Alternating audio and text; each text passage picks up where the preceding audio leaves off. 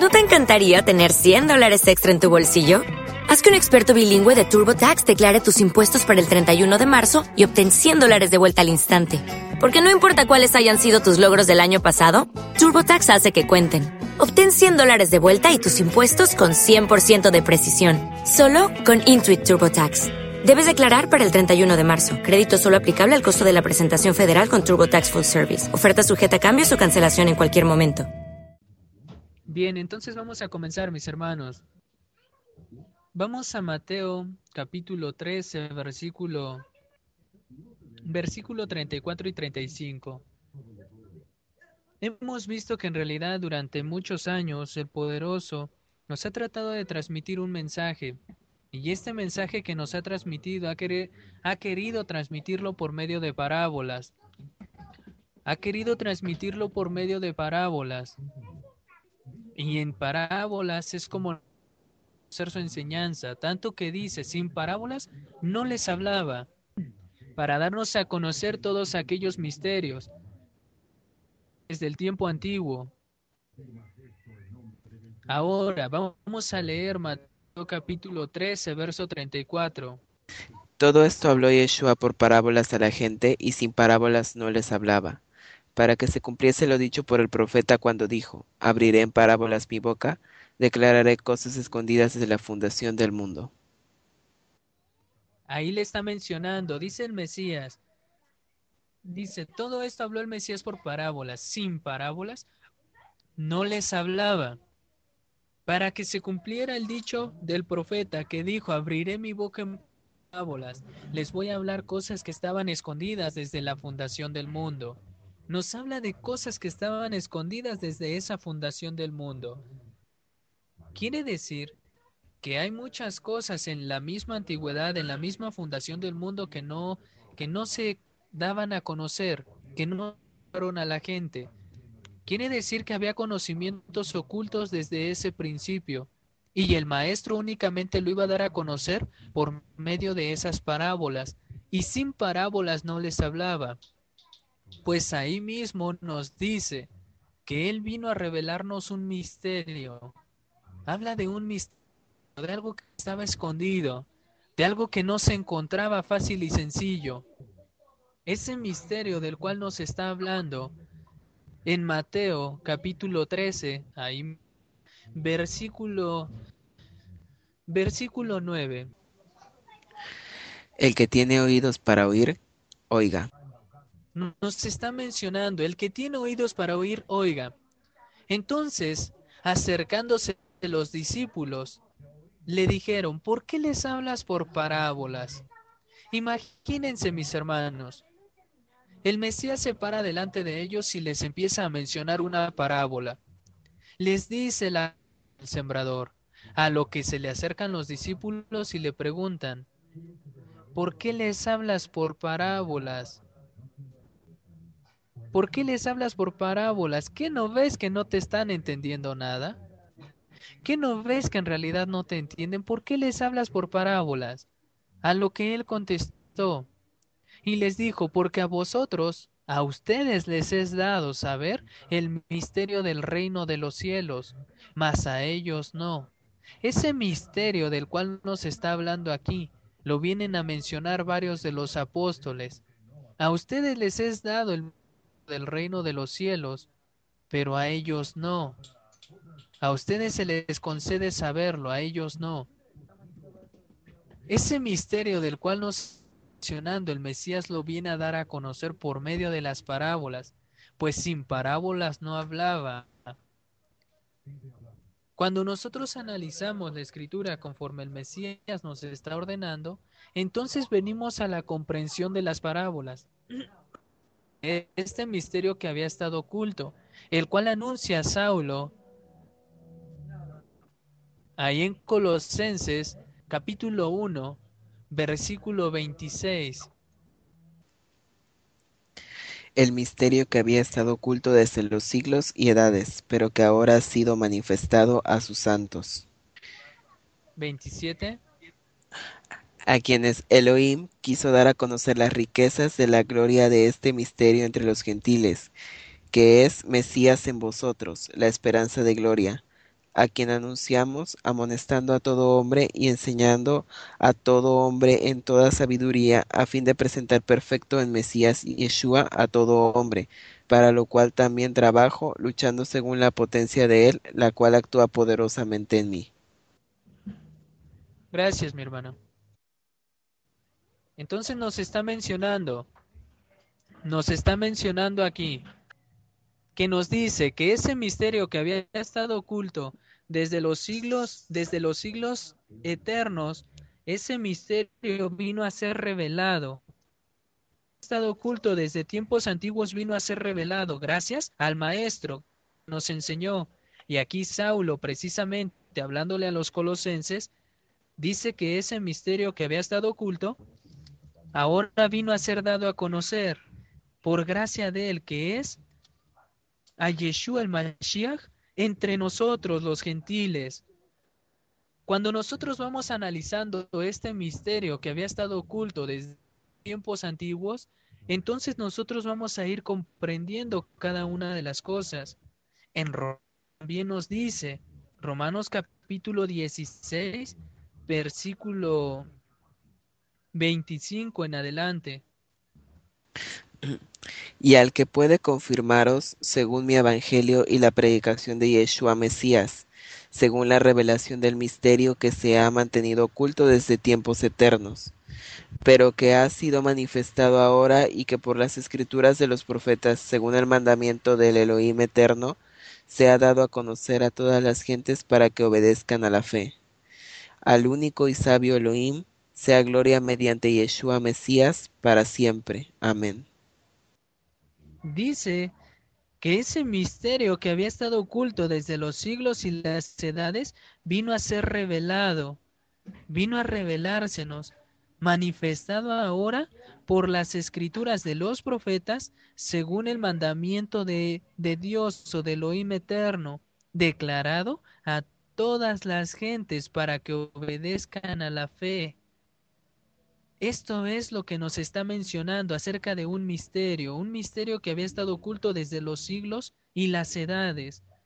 El maestro viene, viene y habló en parábolas, abrió su boca en parábolas para enseñarnos todas esas cosas que estaban ocultas desde el principio de los tiempos, para enseñarnos todas esas cosas que estaban ocultas desde allá, desde ese principio, para enseñarnos su palabra por medio de parábolas, porque sin parábolas no les hablaba.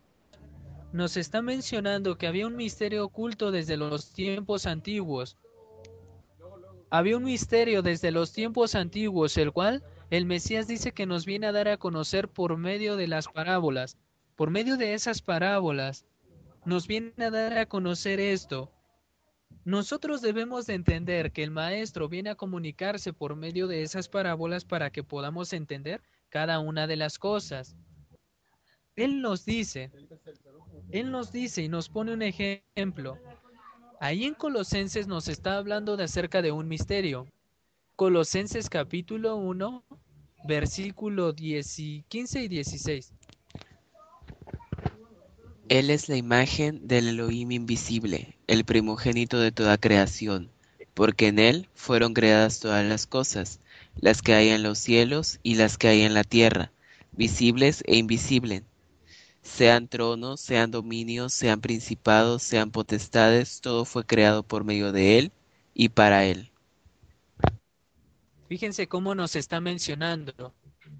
Nos está diciendo que él es la imagen del Dios invisible, el primogénito de toda porque el Señor creó en los cielos y en la tierra trono, dominios, principados, potestades, todo fue creado por Él y para Él. Si nosotros vemos y nos vamos al origen de la creación, ¿en dónde vemos los tronos? ¿En dónde vemos los principados? ¿Dónde vemos las potestades de las que nos está hablando aquí? Estos en los y en la tierra. ¿En dónde vemos todo esto? ¿En los cielos o en la tierra? Conforme está describiendo. Ahora nos está mencionando en los cielos como en la tierra fueron creados dominios, principados, potestades. Dice que visibles e invisibles. Cuando nosotros nos vamos al principio de la creación, no vemos tronos, principados, potestades, ni nada semejante. No vemos todas estas cosas porque lo vemos de forma literal. Pero el maestro dijo, yo vengo a hablar en parábolas y les voy a declarar cosas que estaban escondidas desde el principio de la creación. Desde el principio de la creación hay cosas escondidas que hoy en día Saulo dice, ya se nos ha revelado este misterio, que en los cielos y la tierra fueron creados tronos, principados, potestades, todo fue creado por él y para él. Estas cosas que fueron creadas son desde el principio de los tiempos, pero realmente nosotros, como ya decía, si nos vamos al principio de los tiempos, no vemos cosas semejante, no vemos en realidad estos tronos, estos principados, no los alcanzamos a ver. Y no los alcanzamos a ver porque no alcanzamos a discernir lo que está escrito. Pues en realidad, si vamos a Génesis capítulo 1, del verso 3 al 5, hablando del primer día de la creación, nos dice en Génesis capítulo 1, verso 3 al 5. Y, y dijo Elohim, sea la luz, y fue la luz. Y vio Elohim que la luz era buena, y separó Elohim la luz de las tinieblas. Y llamó Elohim a la luz día, y a las tinieblas llamó noche. Y fue la tarde y la mañana un día. Hasta ahí. Cuando nosotros venimos aquí a la creación y empezamos a contemplar la creación, nos habla del primer día. En el primer día creó la luz. Cualquiera diría, esa es la luz del sol.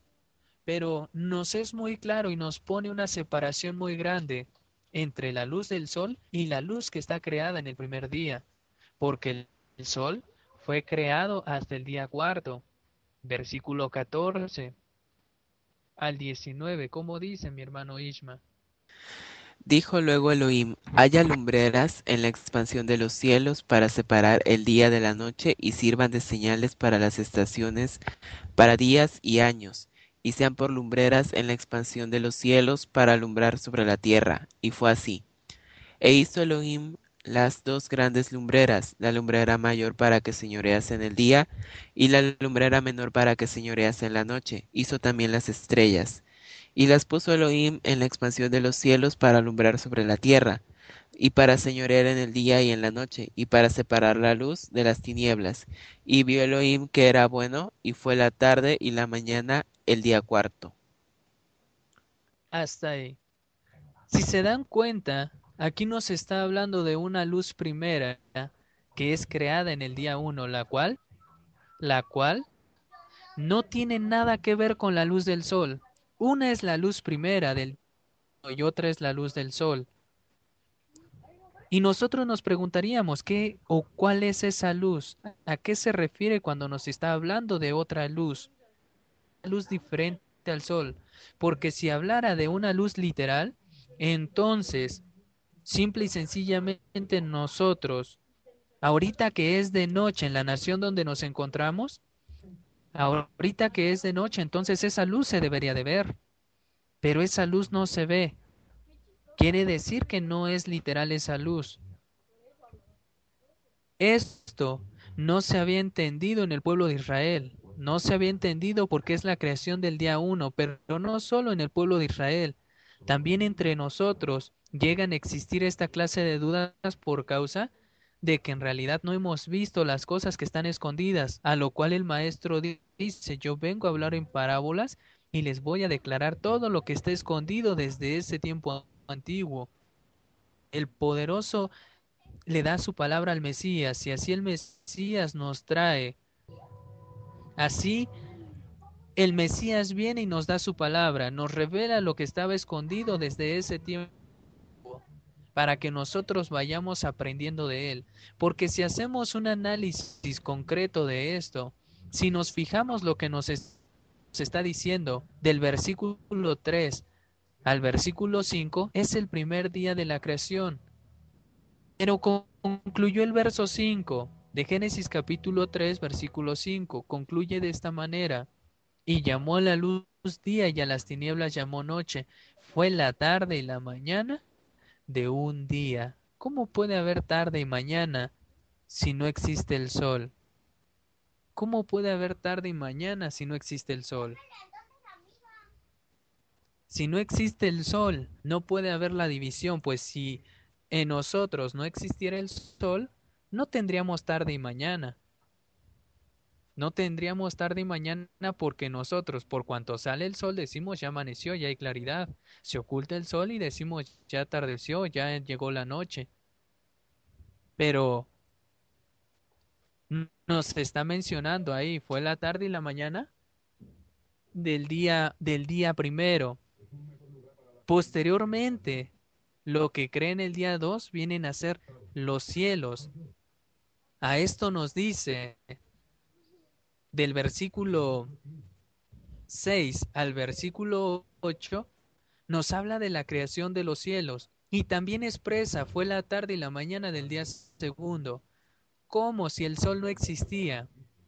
Si nosotros nos ponemos a investigar cada una de las cosas, mis hermanos, ¿qué fue creado en el día uno? Porque son seis días de creación. ¿Qué fue creado en el día uno? En el día uno fue creada la luz. En el día dos fueron creados los cielos. En el día tres fueron creada la tierra. En el día cuatro fueron creadas las grandes lumbreras. En el día cinco fueron creados los animales. En el día seis al hombre. ¿En qué momento, mis hermanos, son creadas las aguas? ¿En qué momento son creadas las aguas que mueve para allá y para acá en todo momento?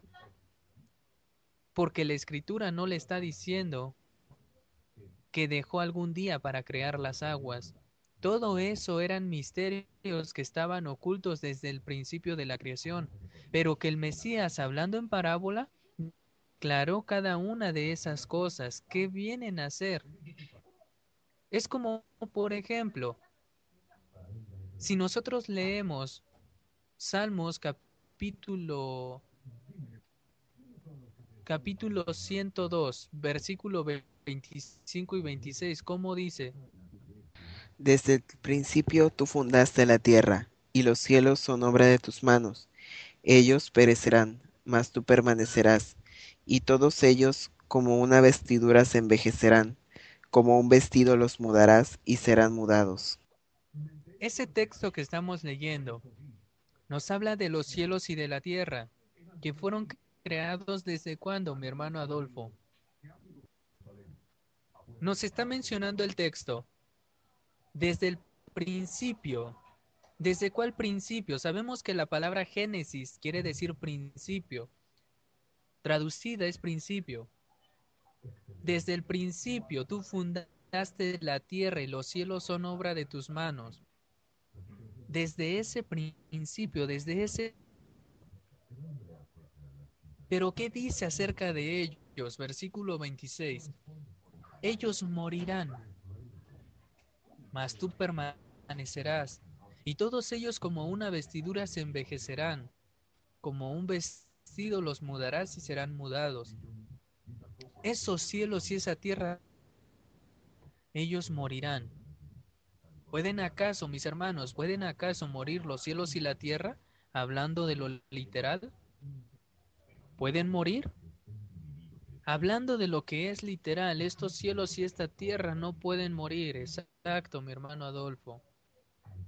Pero entonces, ¿por qué está hablando el Salmo de los cielos y de la tierra? De los primeros. Dice mi hermano, pero sí par. Lo importante es entender cómo pasan, mi hermano Adolfo, porque me da el texto por lo que dice el maestro. Cielos y tierra, mas mis palabras no pasarán. ¿Cómo pasan? ¿A qué se refiere cuando dice pasan? Cielos y tierra pasarán, mas mis palabras no pasarán. ¿A qué se refirió el maestro? Porque dijo, yo vine a hablar por parábolas, les voy a declarar lo que estaba oculto desde la fundación de ¿Qué quiso decir con estas palabras?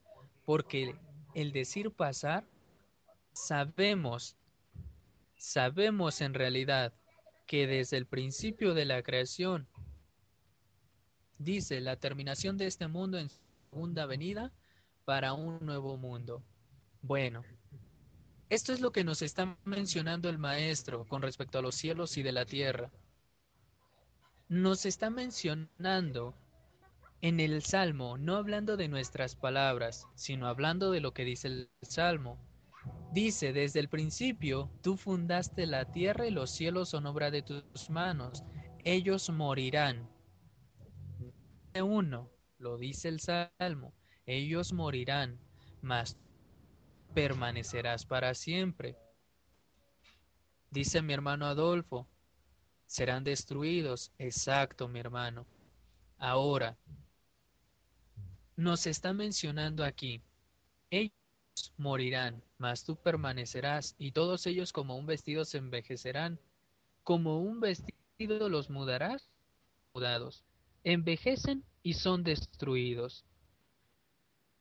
Que el cielo literal y la tierra literal no pueden envejecer ni pueden ser destruidos. Vamos a ver qué dice el escritor con respecto a ello, para que nosotros saquemos lo que nosotros pensamos y pongamos la escritura la que nos diga qué hay con respecto a esas cosas. Vamos a ver qué nos está diciendo la escritura con respecto a ello. Salmo capítulo 19, versículo 1. Al músico principal, Salmo de David, los cielos cuentan la gloria de Elohim y el firmamento anuncia la obra de sus manos. Nos está mencionando aquí en este, en este salmo, los cielos cuentan la gloria de Dios. No nos dice muestran nosotros los miremos, sino nos dice cuentan, escúchalos. Lo cuentan la gloria de Dios, porque no cuentan cualquier cosa, sino cuentan la gloria de Dios. Y el firmamento anuncia las obras de sus manos, de sus manos de Dios. Ahora, si mencionando que los cielos cuentan la gloria de Dios, ¿qué significa contar la gloria de Dios? Vamos al Salmo capítulo 96, verso del 1 al 3. Cantad a Adonai cántico nuevo, cantad a Adonai toda la tierra, cantad a Adonai, bendecid su nombre, anunciad de día en día su salvación, proclamad entre las naciones su gloria, en todos los pueblos sus maravillas. Si ponemos atención a lo que nos está mencionando, nos dice el versículo 2, Cantad al Señor y bendecir su nombre, anunciar de día en día su salvación. ¿Cómo se anuncia su salvación? No se, no se pone sean salvos, sean salvos, sino se dice cómo pueden obtener la salvación. ¿Cómo predica uno para que esta salvación llegue a los hombres? Es así como se anuncia de día en día. Después dice el verso 3, proclamad entre las naciones su gloria. ¿Cómo se va a proclamar? ¿Diciendo gloria, gloria? ¿O se va a proclamar como se le proclamó a las naciones en los tiempos antiguos? Cuando se les decía, el Señor fuerte y poderoso que sacó al pueblo de Israel de la tierra de Egipto, con mano fuerte y brazo extendido, que lo llevó por el desierto cuarenta años, no se envejeció su ropa, los alimentó con maná. El poderoso los protegía, el poderoso los cuidaba. Eso es hablar de su gloria, eso es hablar de sus maravillas. Proclamad entre las naciones su gloria, en todos los pueblos maravillas. La gloria se proclama, la gloria se da a conocer, la gloria se enseña. Esa gloria del poderoso es la que cuentan los cielos. Los cielos cuentan la gloria de Dios. El firmamento anuncia la obra de sus manos. poderoso nos está mencionando cómo es que nos cuenta su gloria. Esa gloria la cual nos está diciendo, proclamad entre las naciones todos los pueblos sus maravillas, y los cielos proclaman esa gloria. Los cielos proclaman esa gloria, los cielos proclaman sus maravillas. Ellos las dan a conocer. En el que ellos las dan a conocer, entonces se cumple lo que está en el Salmo 19.1. Los cielos cuentan su gloria. Los cielos cuentan su gloria y el firmamento anuncia la obra de sus manos. ¿Qué son los cielos y qué es la tierra? Salmo capítulo 50, versículo 4 al 6, ¿cómo dice? Convocará a los cielos de arriba y a la tierra para juzgar a su pueblo. Juntadme mis santos, los que hicieron conmigo pacto con sacrificio, y los cielos declararán su justicia, porque Elohim es el juez, Selah. Fijémonos cómo les está hablando aquí. Verso 4. ¿Convocará? ¿Qué es una convocación? Sino una invitación, una llamada. Vengan. Convocará a los cielos y a la tierra. ¿Con qué finalidad? Para juzgar a su pueblo.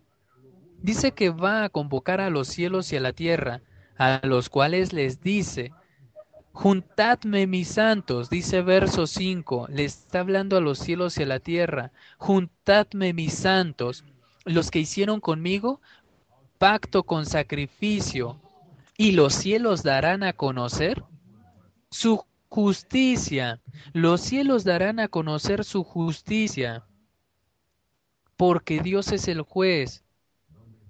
Los cielos cuentan esa gloria, los cielos declaran esa justicia. Esa justicia, ¿qué es esta justicia? Hebreos nos está diciendo qué es esta justicia. Hebreos capítulo 5, versículo 13, ¿cómo dice? Y todo aquel que participa de la leche es inexperto en la palabra de justicia porque es niño. Todo aquel que es inexperto, todo aquel que es niño es inexperto en la palabra de justicia. Quiere decir que la justicia es su palabra. En la palabra de justicia, por cuanto es niño, se ha hecho tardo para oír. En vez de escuchar un manjar sólido, vienen a darles leche, les está diciendo ahí a los hebreos.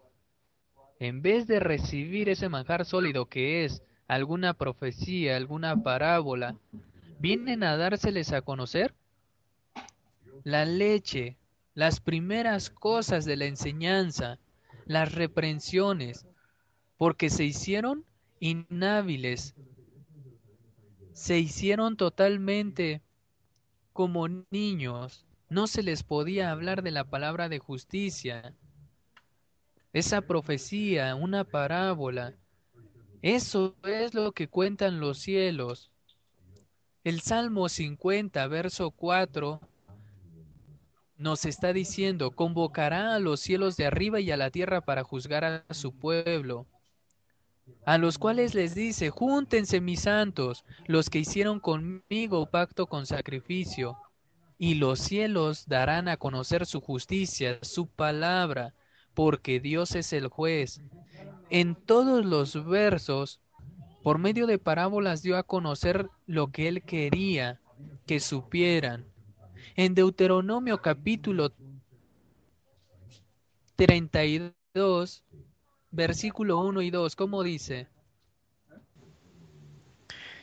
Escuchad cielos y hablaré, y oiga la tierra los dichos de mi boca.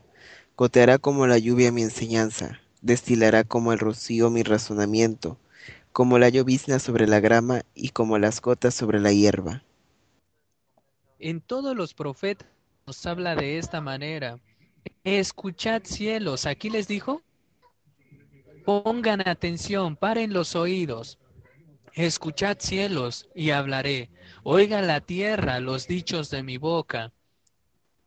Goteará mi enseñanza como la lluvia. ¿De dónde llueve sino de los cielos? Goteará como la lluvia mi enseñanza, destilará como el rocío mi razonamiento, como la llovizna sobre la grama y como las gotas sobre la hierba. El poderoso da su conocimiento por medio de los cielos, que hace derramar su lluvia sobre la tierra. Porque como está escrito en Jeremías capítulo 22, verso 29, Tierra, tierra, tierra, oye palabra de Adonai. Hasta ahí. Tierra, tierra, tierra, oye palabra del Señor. Siempre les habló en parábola mencionándoles cada una de las palabras. Tierra, tierra, tierra, oye palabra del Señor. La tierra tiene que oír la palabra del Señor. La tierra tiene que oír la palabra del Señor, mientras que los cielos tienen que contar.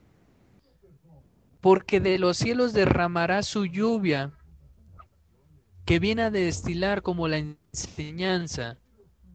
De los cielos derramará su lluvia, su conocimiento, su gloria, su palabra de justicia. Todos los profetas hablaron de esta manera. Así también el profeta Isaías.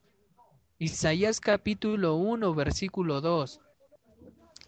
Oíd cielos, escucha tu tierra, porque habla Adonai. Crié hijos y los engrandecí, y ellos se rebelaron contra mí.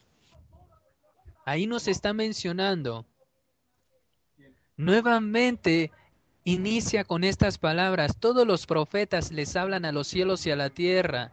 Los cielos y la tierra son el pueblo de Dios. Oíd cielos y escucha tu tierra. El cielo literal no tiene oídos. La tierra literal no oye ni escucha. Pero los cielos y la tierra que vienen a ser el pueblo del Dios vivo, estos sí escuchan, estos sí tienen oídos. Aunque a veces pareciera que no. Oíd cielos y escucha tu tierra, porque habla el Señor Crié hijos y los engrandecí, y ellos se rebelaron contra mí. Esto se los está diciendo a los cielos y a la tierra. El buey conoce a su dueño y el asno el pesebre de su señor. Israel no, no entiende, mi pueblo no tiene conocimiento. A estos son a los que les está enseñando, cielos y tierra son de estos, son el pueblo de Israel. Oíd cielos y escucha tu tierra, porque habla el Señor, crié hijos y los engrandecí y ellos se rebelaron contra mí. El buey conoce a su dueño y el asno el pesebre de su Señor. Israel no entiende. Mi pueblo no tiene conocimiento. Todos los profetas hablaron de esta manera. Oíd cielos y escucha tu tierra. Tierra, tierra, tierra, oye palabra del Señor. Todos los profetas hablaron de esta manera, porque los cielos y la tierra vienen a ser el pueblo de Dios. En todos los compara con los cielos y la tierra. Esto lo hizo también el maestro. El sembrador salió a sembrar parte de parte de la semilla cayó en pedregales, parte junto al camino, parte entre espinos y parte en buena tierra. Y después explica cómo es que estas diferentes partes en las que cayeron, diferentes gentes en las cuales es anunciada la palabra, y cómo se manifiesta en cada una de ellas. Cómo se manifiesta en cada una de ellas. Desde los tiempos antiguos está escrito, desde el principio tú creaste los cielos y también la tierra. Morirán, mas tú permanecerás. Y nos dice el Salmo 19, los cielos cuentan la gloria, la gloria de Dios. Los cielos tienen esa obligación de contar la gloria de Dios. Esa es la obligación de los cielos, que los cielos cuentan la gloria de Dios. Mientras que los cielos tienen la obligación de contar, la tierra tiene la obligación de escuchar. Pues dice el Salmo, los cielos cuentan la gloria de Dios, y dice el profeta, tierra, tierra, oye palabra del Señor. Estos juntos son el pueblo del Dios vivo, por eso es que dice el Salmo, convocará a los cielos de arriba y a la tierra para juzgar a su pueblo. Juntos son el pueblo, juntadme mis santos, los que hicieron pacto conmigo con sacrificio. Y los cielos declararán su justicia, darán a conocer su justicia. Los cielos y la tierra vienen a ser el pueblo de Dios, de los cuales nos está mencionando el mismo Pedro. Segunda de Pedro capítulo 3. Segunda de Pedro capítulo 3. Verso 5. Versículos 5 y 6, por favor. Estos ignoran voluntariamente que en el tiempo antiguo fueron hechos por la palabra de Elohim los cielos y también la tierra, que provienen del agua y por el agua subsisten, por lo cual el mundo de entonces pereció anegado en agua. Nos está mencionando, dice, ellos ignoran voluntariamente que desde el tiempo antiguo, desde el principio de la creación, estos ignoran voluntariamente que en el tiempo antiguo fueron hechos por la palabra de Dios los cielos y también la tierra, que provienen del agua y por el agua subsisten, por lo cual nos está hablando de los cielos y de la tierra, por lo cual el mundo murió. El mundo de entonces murió, ahogado en agua. Pero los cielos que existen ahora están reservados por una palabra, guardados para el día del juicio. Dice que va a juzgar a los cielos y a la tierra. El cielo literal no tiene pecado. La tierra literal no tiene maldad. ¿Qué les va a juzgar a ellos? Pero los cielos y la tierra que existen ahora, tiempo presente, están reservados por la misma palabra, guardados para el fuego en el día del juicio y de la perdición de los hombres impíos. ¿Por qué nos mete aquí a los hombres impíos? Porque los cielos y la tierra que no se comporten son los que van a ser destruidos, son los que van a ser eliminados. Esos cielos y esa tierra van a ser destruidos de aquellos que se hayan comportado en el tiempo en el que el Mesías venga. Entonces, mencionando, estos ignoran voluntariamente que en el tiempo antiguo fueron hechos por la palabra de Dios los cielos y también la tierra, que provienen del agua y por el agua subsisten, por lo cual el mundo de entonces, ese mundo, esos cielos y esa tierra de entonces, murieron ahogados en el agua. ¿En qué momento pasó esto? ¿En qué momento fueron ahogados los cielos y la ¿En qué momento fueron ahogados los cielos y la tierra? Tiempo de Noé. Pues de ese tiempo nos está situando aquí, cuando nos dice, estos ignoran voluntariamente que en el tiempo antiguo fueron hechos por la palabra de Dios los cielos y también la tierra, que provienen del agua y por el agua subsisten, por lo cual el mundo de entonces pereció, murió ahogado en el agua, pero los cielos y la tierra que existen ahora están reservados por la misma palabra para el fuego. Al cielo por más fuego que le echen, no lo vas a quemar nunca. A la tierra, a la tierra, por más fuego que le eche, no la vas a cocinar nunca. A esa tierra no le vas a quitar la vida nunca porque no tiene vida. A los cielos o al cielo literal, no tiene vida nunca. No le va a quitar vida al cielo. Por eso es que nos menciona aquí, en la conclusión del verso, al decirnos, pero los cielos y la tierra que existen ahora están reservados por la misma palabra, guardados para el fuego en el día del juicio y de la perdición de los hombres impíos, porque los hombres impíos, que fueron los cielos y la tierra, van a ser destruidos cuando el Mesías venga. Cuando Él venga van a ser destruidos, pero los hombres, no el cielo literal. Por eso dice, yo vengo a hablar por parábolas, para declararles lo que estaba escrito desde el tiempo antiguo.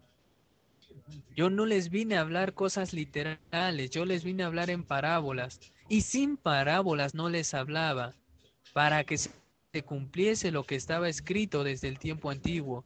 Abriré en parábolas mi boca, declararé cosas escondidas desde la fundación del mundo. Esto de lo cual nos está hablando Pedro, esos cielos y esa tierra, no son literales, no va a destruir el cielo y la tierra literales, pues qué pecado han cometido, qué maldad han cometido. ¿No somos nosotros los pecadores y los injustos? ¿Nosotros los que nos comportamos mal? ¿Por qué habría Él de destruir al cielo y a la tierra por nuestra culpa? A los que va a destruir es a nosotros. A nosotros es a los que va a destruir. Si no obedecemos a su palabra, si no hacemos diferencia en lo que Él nos está mencionando. Mencionar Pedro en el verso 10. Pero el Señor vendrá como ladrón en la noche, en el cual los cielos pasarán, dice aquí. Los cielos pasarán, pero han pasado durante generaciones y generaciones. Porque dentro de los cielos tenemos a Salomón, tenemos a David, tenemos y a los profetas, los cuales, como dice el Salmo, han contado la gloria de Dios. Todos ellos han contado la gloria de Dios y todos ellos han muerto. Los cielos morirán porque se envejecen. Los cielos se envejecen y mueren, pero tú permaneces para siempre. Tú vas a permanecer para siempre. Por eso dice el, profeta Isaías, escuchad cielos y hablaré, y oiga la, la, tierra los dichos de mi boca. Él no le va a hablar al cielo y a la tierra que no tienen oídos. Le va a hablar al cielo y a la tierra que realmente tienen oídos. A su pueblo mismo, por eso dice, mi pueblo no entiende, el asno conoce, el pesebre de Israel no tiene entendimiento y mi pueblo no tiene conocimiento. Pero el día del Señor vendrá como ladrón en la noche, en el cual los cielos pasarán con gran estruendo, y los elementos ardiendo serán deshechos, y la tierra y las obras que en ella hay serán quemadas. Pues esto está escrito acerca de las personas, no acerca de los cielos y de la tierra literales. De aquí que está mencionando Colosenses. Colosenses capítulo 1. Perdón, es Tesalonicenses. Es Tesalonicenses capítulo... Segunda de Tesalonicenses capítulo 1 versículo 8. En llama de fuego para dar retribución a los que no conocieron a Dios ni obedecen el Evangelio de nuestro Señor Yeshua Mesías. Ahí nos está mencionando a quién es al que viene a dar la retribución en llama de fuego. No en realidad al cielo y a la tierra literal, sino a los impíos, a los que no conocieron a Dios ni guardan sus mandamientos. A ellos son a los que viene a dar el pago con llama de fuego. Al hombre que no hizo caso. Hasta aquí nos está mencionando cómo es que van a ser destruidos los hombres, cómo es que van a ser destruidos aquellos a los cuales se les anunció su palabra y no quisieron hacerla. Ahí nos está mencionando cómo viene a ser destruido. En Pedro nos sigue diciendo, en Pedro nos sigue diciendo, segunda de Pedro capítulo 3, versículo 11. Versículo 11 y 12. Puesto que todas estas cosas han de ser desechas, ¿Cómo no debéis vosotros andar en santa y piadosa manera de vivir, esperando y apresurándoos para la venida del día de Dios, en el cual los cielos, encendiéndose, serán deshechos, y los elementos, los elementos, siendo quemados, se fundirán? Pero nosotros es... Nos está mencionando. Dice, pues que todas estas cosas han de ser deshechas. ¿Cómo no debéis vosotros andar en santas en santa y piadosa manera de vivir, esperando y apresurándonos para la venida del día del Señor, en el cual los cielos encendiéndose serán deshechos, ni los elementos siendo quemados se fundirán. Por eso nos está mencionando, pues, que todas estas cosas han de ser deshechas, ¿cómo no debéis vosotros andar en santa y piadosa manera de vivir? Nosotros debemos de andar en santa y piadosa manera de vivir, para que no seamos destruidos, porque los cielos y la tierra van a ser destruidos, pero no hablando del cielo literal. El cielo literal no puede morir, porque no tiene vida. No hay necesidad de que se le destruya, porque no, no se ha comportado mal, no ha hecho pecado delante del Señor. Pero nosotros, nosotros sí le hemos desobedecido. Nosotros sí somos los que hemos hecho pecado delante de Él. A nosotros es a los que nos viene a destruir, a los que no nos hemos comportado. De nosotros dice que viene a destruir los cielos y la tierra, pues desde el tiempo antiguo fueron destruidos allá en el, en el, los cielos y la tierra fueron destruidos ahí. Y dice que los cielos y la tierra que existen ahora están reservados para el día del juicio y de la perdición de los hombres impíos. Realmente nos está mencionando que debemos nosotros de hacer diferencia en cada una de las cosas que estamos leyendo. Siempre que habló de los cielos y de la tierra, nos está hablando del pueblo de Dios, que en un principio no se entendía, no se conocía, mas Él lo ha dado a conocer por medio de la boca de sus profetas, tanto que en mismo, en Lucas capítulo 10, en Lucas capítulo 10, versículo 1. Después de estas cosas designó el Señor también a otros setenta a quienes envió de dos en dos delante de él a toda ciudad y lugar a donde él había de ir, y les decía, La mies a la verdad es mucha, mas los obreros pocos. Por tanto, rogad al Señor de la mies que envíe obreros a su mies. Y he aquí yo os envío como corderos en medio de lobos. No llevéis bolsa, ni alforja, ni calzado, y a nadie saludéis por el camino. En cualquier casa Aquí nos está describiendo cómo es que envía a los días a predicar, a anunciar su gloria. Los envía a anunciar esa gloria, a publicar esa gloria entre las naciones. Estos setenta dice que regresan con mucho gozo. Versículo 17. Volvieron los setenta con gozo, bien gustosos, diciendo, Señor, aún los demonios se nos sujetan en tu nombre. Y les dijo, yo veía a Satanás caer del cielo como un rayo. He aquí os doy potestad de hollar serpientes y escorpiones, y sobre toda fuerza del enemigo y nada os... Pero no se gocen de que los espíritus se os sujetan, sino gozaos de que vuestros nombres están escritos en los cielos. Gozaos de que vuestros nombres están escritos en los cielos. Nunca les dijo, gócense porque ya tienen la vida eterna. Nunca les dijo, ya son salvos, sino les dijo, daos porque vuestros nombres están escritos en los cielos. Ellos pasaron a ser parte de los cielos, de aquellos que anuncian su gloria.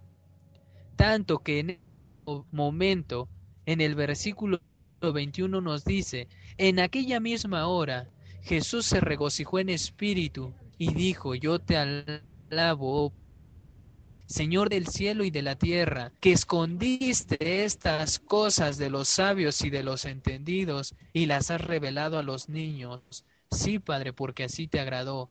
estos niños son los discípulos. Según lo que dice Mateo capítulo 10, verso 42. Y cualquiera que dé a uno de estos pequeñitos un vaso de agua fría solamente, por cuanto es discípulo, por cuanto es discípulo, de cierto os digo que no perderá su recompensa.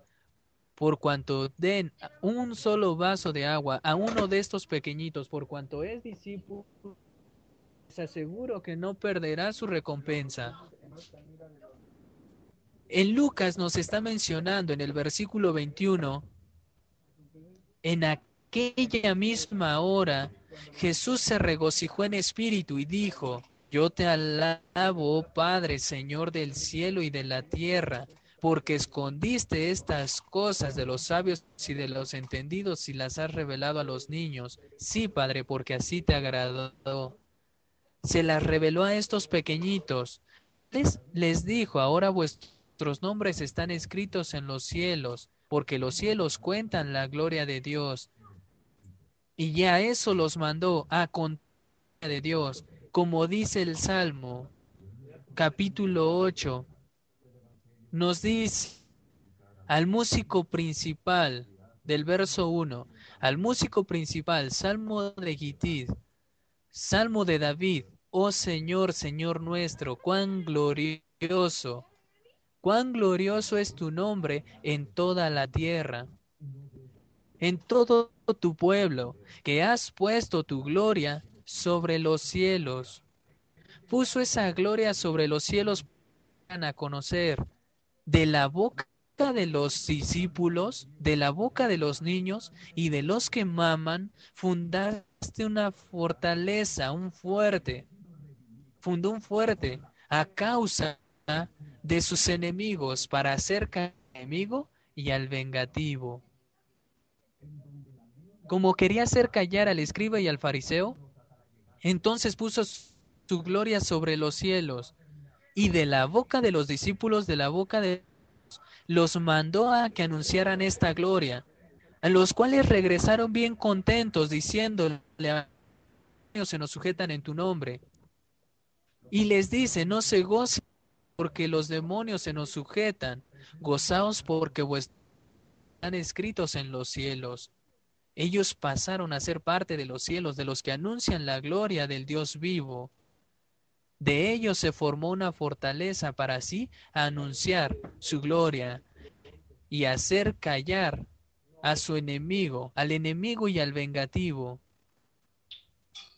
El poderoso nos está mostrando desde tiempos antiguos cuáles son esos cielos? ¿Cuál es esa tierra de la cual nos está hablando?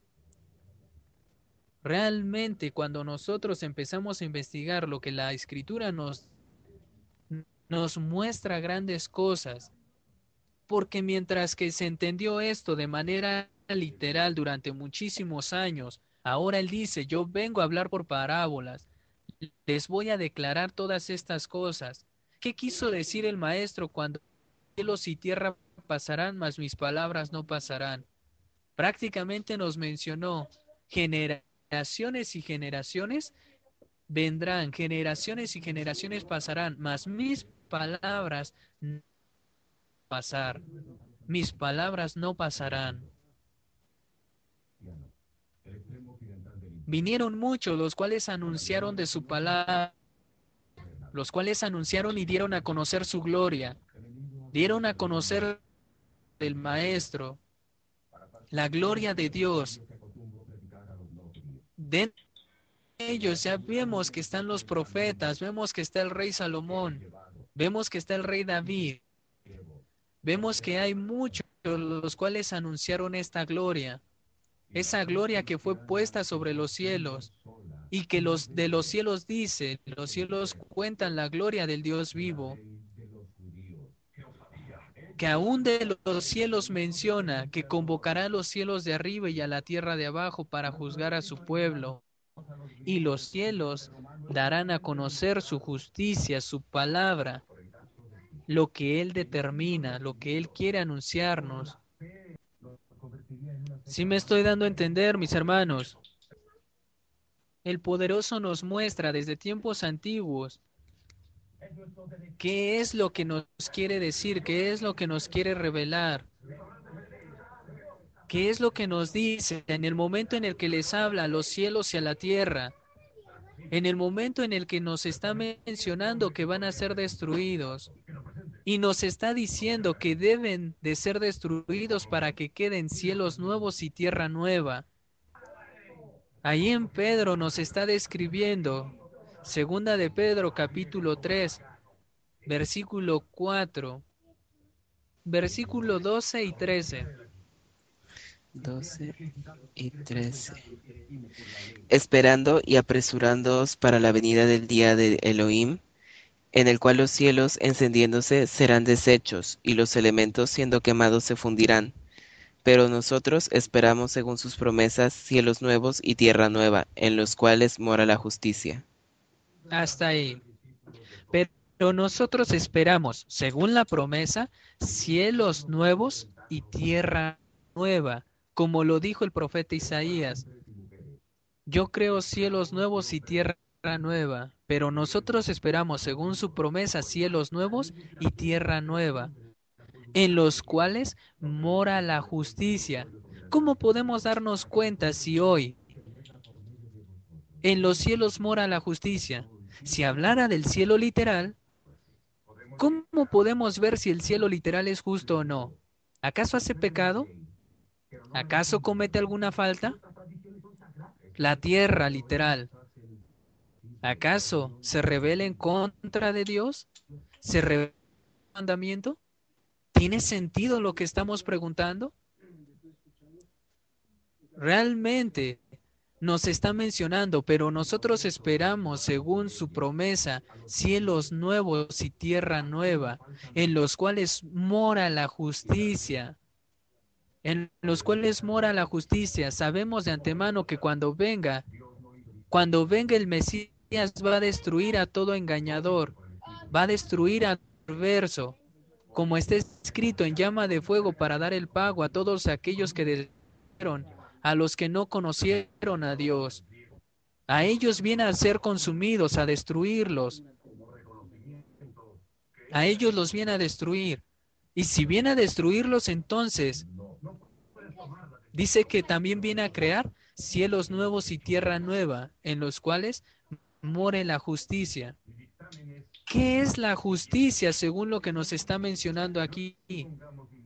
Porque Hebreos capítulo 5, Hebreos capítulo 5 les dijo a Saulo les dice, Hebreos capítulo 5 verso 11, acerca tenemos mucho que decir y difícil de explicar, por cuanto os habéis hecho tardos para oír.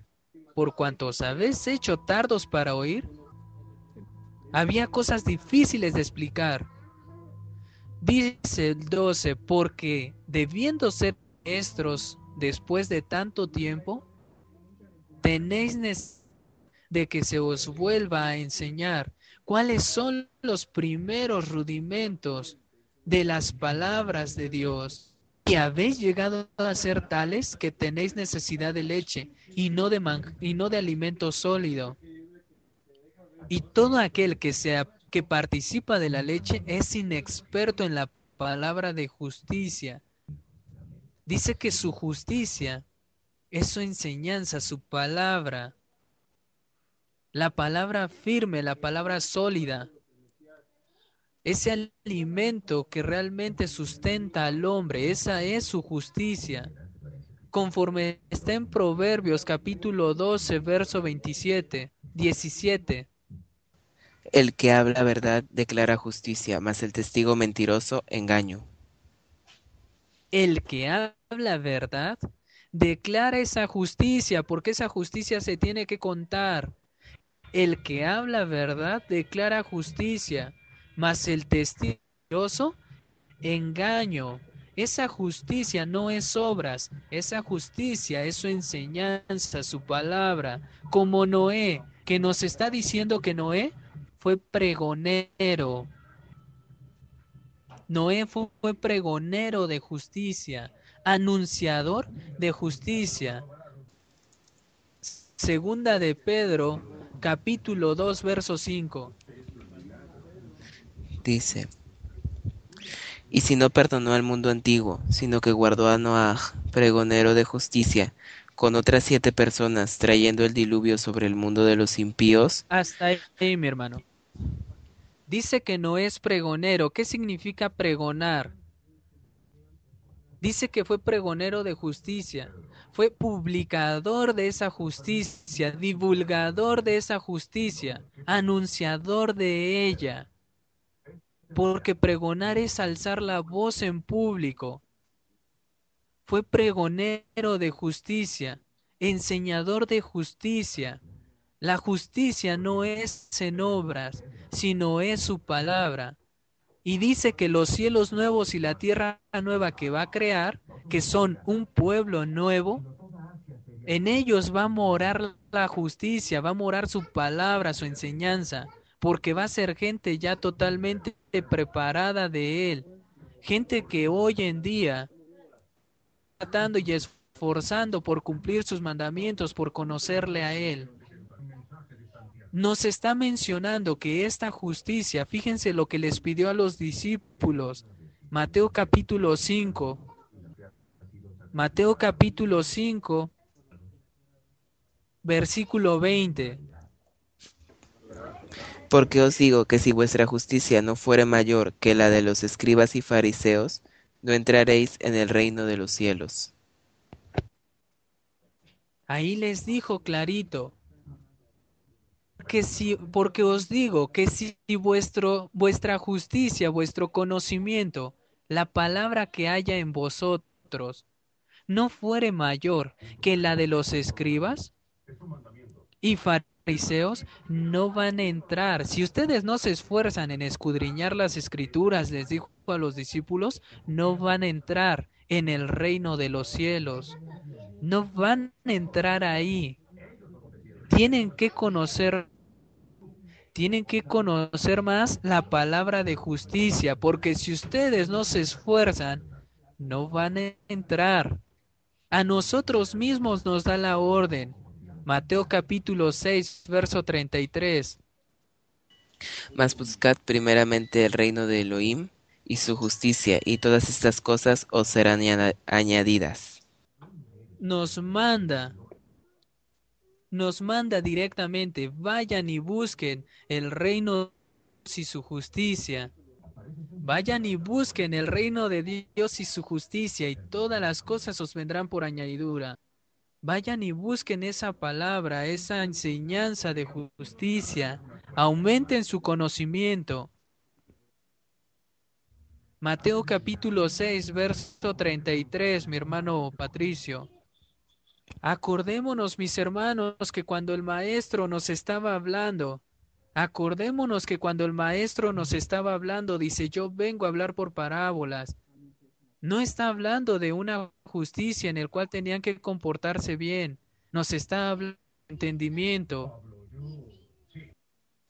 Nos está mencionando con respecto a estas cosas. Por eso es que el pueblo no entendía, el pueblo no quería razonar. Por esta causa en realidad, de lo cual nos está mencionando. Dice que va a buscar unos cielos en los cuales, va a crear cielos en los cuales more la justicia.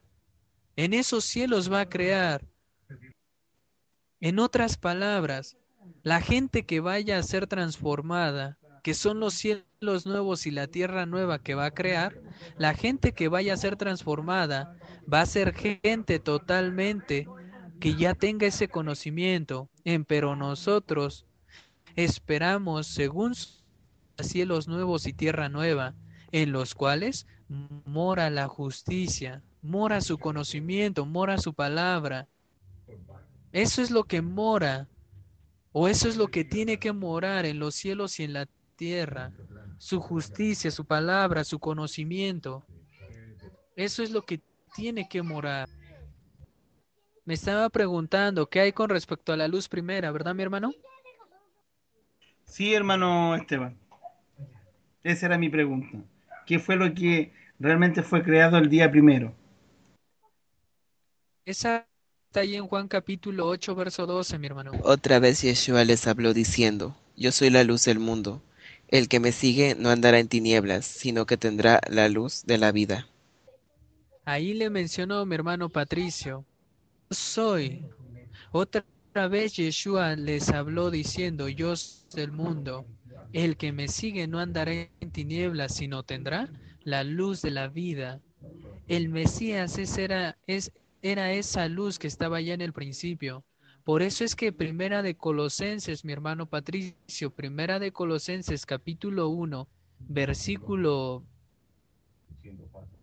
¿Primera de qué? Primera de Colosenses capítulo 1. Primera. Primera. Colosenses capítulo 1. Colosenses capítulo 1, versículo 16. Porque en él fueron creadas todas las cosas, las que hay en los cielos y las que hay en la tierra, visibles e invisibles, sean tronos, sean dominios, sean principados, sean potestades. Todo fue creado por medio de él y para él. El versículo 15, mi hermano Patricio le dice así, desde el 14, en quien tenemos redención por su sangre, el perdón de pecados. Este es en Yeshua el Mashiach. Verso 15, es la imagen del Dios invisible, el primogénito, el primogénito de toda su creación. Cuando nosotros nos vamos a Génesis capítulo 1, verso 3 al 5, lo primero que crea en el día 1 es la luz. El maestro dice, yo vengo a hablar por parábolas para declararles todas las cosas que estaban desde la fundación del mundo. Esa luz era diferente al sol, porque esa luz tenía la representación del Mesías. Él es el principio de la creación, dice aquí. Él es la imagen del Dios invisible, el primogénito. ¿Qué significa la palabra primogénito? El primero de varios. El primogénito de toda su creación. El Mesías es el primero de toda su creación.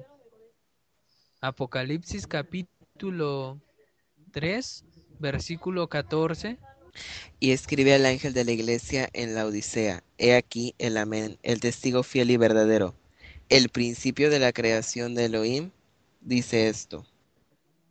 Ahí le menciona.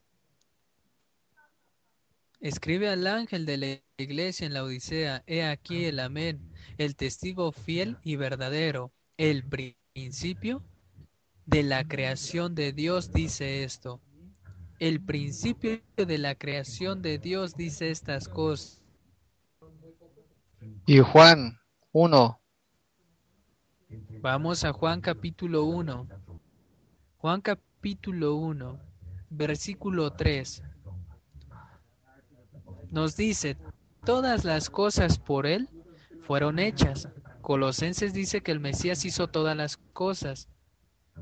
Todas las cosas por Él fueron hechas y sin Él nada de lo hecho fue hecho. En Él estaba la vida y la vida era la luz de los hombres. En el Mesías es vida y la vida era la luz de los hombres. Las palabras que yo os hablo son espíritu y son vida. En él estaba el mensaje y el mensaje era la luz de los hombres. La luz en las tinieblas resplandece y las tinieblas no prevalecieron contra ella. Hubo un hombre enviado de Dios, el cual se llamaba Juan, Juan el Bautista o el purificador, por testimonio, para dar testimonio, para que diese testimonio de la luz. ¿Por qué? Juan, viene uno tras de mí más poderoso es que yo, el cual no soy digno ni de desatar las agujetas de sus zapatos. Él los purificará en el espíritu del santo y en fuego. Y dice, este vino por testimonio de la luz, de que todos creyesen por él. No era Juan la luz, sino para que diese testimonio de la luz, aquella luz verdadera que alumbra a todo hombre venía a este mundo. En el mundo estaba. En el mundo estaba. El mundo por él fue hecho. Pero el mundo no le conoció. A lo suyo vino y los no le recibieron, mas a todos los que le recibieron, a los que creen en su nombre, les dio potestad de ser hechos hijos de Dios, los cuales no son engendrados de carne y sangre, ni de, de varón, sino de Dios. Y aquel verbo fue hecho carne y habitó entre los hombres, entre nosotros, y vimos su gloria como la del unigénito. La palabra unigénito es diferente a primogénito. El primogénito es el primero de varios y el unigénito es el único del Padre. Vimos su gloria como del unigénito del Padre, lleno de gracia y de verdad. Esa luz primera que mencionada ahí en Génesis capítulo 3, en Génesis capítulo 1, verso 3 al 5, es el Mashiach. Y dijo, sea la luz y fue a la luz. Y a la luz llamó día y a las tinieblas llamó la noche. Fue la tarde y la mañana un día. Romanos capítulo 13, versículo 12, nos habla del por qué se le llama día a la luz. La noche está avanzada y se acerca el día. Desechemos pues las obras de las tinieblas y vistámonos las armas de la luz. La noche ya está avanzada y se acerca el día. Desechemos pues las obras de las tinieblas y vistámonos las armas de la luz. Vistámonos las armas las armas del Mesías. Andemos como de día. Aquí nos habló de la luz, aquí nos va a hablar del día. Andemos como de día honestamente no en glotonerías, en borracheras, en lujurias, en lascivias, no en contiendas, no en envidias, sino vestidos del Señor Yeshua Mashiach. ¿Qué nos dijo arriba? Vestidos de las armas de la luz, andemos como de día, vestidos de Yeshua Mashiach, y no proveáis para los deseos de la carne. Aquí nos menciona las tres palabras, Aquí nos menciona cómo es que el Mesías es esa luz que le fue llamado día. Nos está mencionando, a la luz llamó día y a las tinieblas noche. Fue la tarde y la mañana del primer día. Hermano Patricio. Dígame, hermano Esteban. Si se entendió que es esa luz que está siendo creada en ese primer día. Sí, hermano, muy claro me quedó. Muchas gracias, hermano Esteban, muchas gracias. Sí, esa luz es totalmente diferente al sol. Por eso es que no se ve esa luz allá en ese, en ese principio de la creación. Ni lo vemos hoy en día, bueno, al menos los que no lo ven. Pero nosotros que comprendemos al, la enseñanza del Mesías, entonces venimos a ser de la luz como dijo ahí en Juan capítulo 8 versículo 12. Otra vez les habló Yeshua diciendo, yo soy la luz del mundo. El que me sigue no andará en, el que me sigue no andará en tinieblas, sino que, que tendrá la luz de la vida. El que le sigue no anda en tinieblas, sino tiene la luz de la vida. Es el día, es esa luz como está escrito en Efesios capítulo 5, versículo 8 al 13. Porque en otro tiempo erais tinieblas, mas ahora sois luz en el Señor, andad como hijos de luz. Porque el fruto del Espíritu es en toda bondad, justicia y verdad, comprobado, comprobando lo que es agradable al Señor, y no participéis en las obras infructuosas de las tinieblas, sino más bien reprendedlas, porque vergonzoso es aún hablar de lo que ellos hacen en secreto mas todas las cosas cuando son puestas en evidencia por la luz, son hechas manifiestas porque la luz es lo que manifiesta todo. Nos dice, porque en otro tiempo erais tinieblas, mas ahora sois luz en el Señor. Andad como hijos de luz, como hijos del Mesías, como hijos del día, porque el fruto del Espíritu es en toda bondad, justicia y verdad, comprobando lo que es agradable y no participéis en las obras infructuosas de las tinieblas, sino más bien reprendedlas, porque vergonzoso es aún hablar de lo que ellos hacen en secreto, mas todas las cosas cuando son puestas en evidencia por la luz, son hechas manifiestas, porque luz es lo que manifiesta todo. Luz es lo que manifiesta todo, y esa luz dice, andemos como hijos de luz y no como hijos de las tinieblas. Entonces esa luz que está siendo creada en ese primer día en realidad es el Mashiach, es la luz, el conocimiento que le fue dado al Mashiach. El Mashiach es el que representa ese primer día, mi hermano. Ya de ahí en fuera nos habla de los cielos y de la tierra, la creación de los cielos y de la tierra. De esto se ha visto, mi hermano Patricio, cómo es que los cielos son los que enseñan y la tierra los que escuchan. Sí, hermano, sí, me quedó, pero más que claro. Gracias, le reitero nuevamente, hermano Esteban. Bueno, entonces vamos a descansar, mis hermanos, un momento. Ya mañana nos conectamos nuevamente. Shalom, Teo, descansa. Nos vemos mañana. Shalom, mi hermano Nelson. Que el poderoso les bendiga y les guarde, les mire con agrado y les muestre su amor. O'Reilly Auto Parts puede ayudarte a encontrar un taller mecánico cerca de ti. Para más información, llama a tu tienda O'Reilly Auto Parts o visita oreillyauto.com. oh, oh,